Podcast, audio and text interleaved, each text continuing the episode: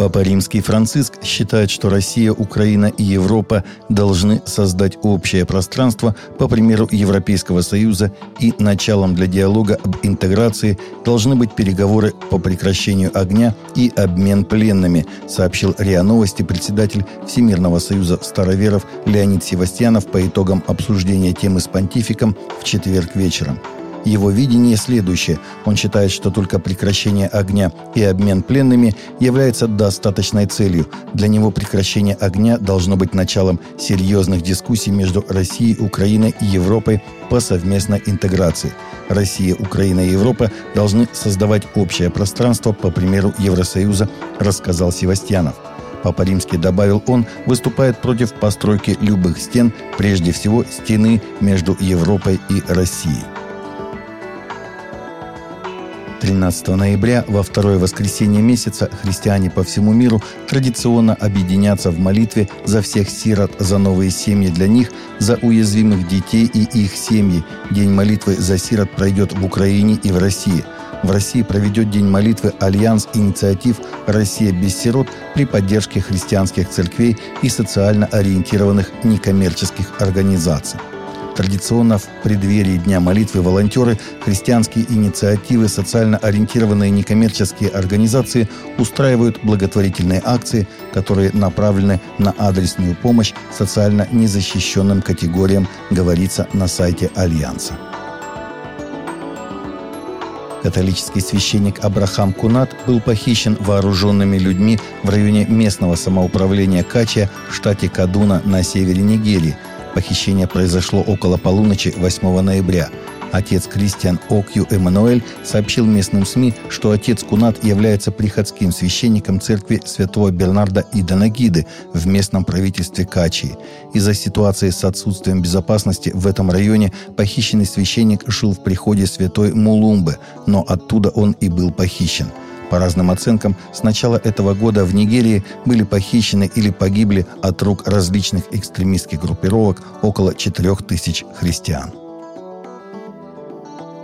Евангелизационное мероприятие в прошлые выходные на стадионе Angel в Анахайме, Калифорния, США посетили более 210 тысяч человек. Более 8600 заявили о своей вере в Иисуса Христа – Евангелизация проходила под названием «Революция Иисуса» и привлекла более 51 тысячи человек на стадион Angel Stadium и 161 тысячу онлайн.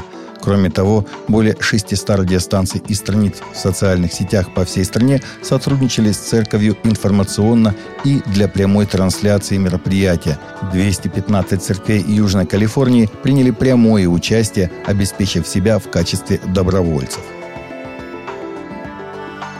Согласно новому отчету, три четверти американцев говорят, что страна движется в неправильном направлении, и большинство многих религиозных групп согласны с этим мнением, но они не все согласны с тем, что именно пошло не так – Исследование американских ценностей 2022 года, проведенное Институтом общественных религиоведческих исследований, показало, что религиозные американцы в целом негативно относятся к состоянию страны. От 93% белых протестантов-евангелистов до 59% чернокожих протестантов. Хотя большинство американцев выступает за движение вперед, значительное меньшинство стремится к стране, напоминающей 1950-е годы, придерживается идеи, что Бог создал Америку, чтобы стать новой землей обетованной для европейских христиан, рассматривает приезжих как угрозу американской культуре и считает, что общество стало слишком мягким и женственным, говорится в исследовании. На онлайн-сервисе распространения цифровых программ и игр Steam с 14 ноября будет доступна The Bible – кинетическая визуальная новелла, представляющая текст Библии на английском языке от студии Bible Games – как отмечает kanobu.ru, в программе встроена викторина, и желающие смогут проверить свои знания по Писанию.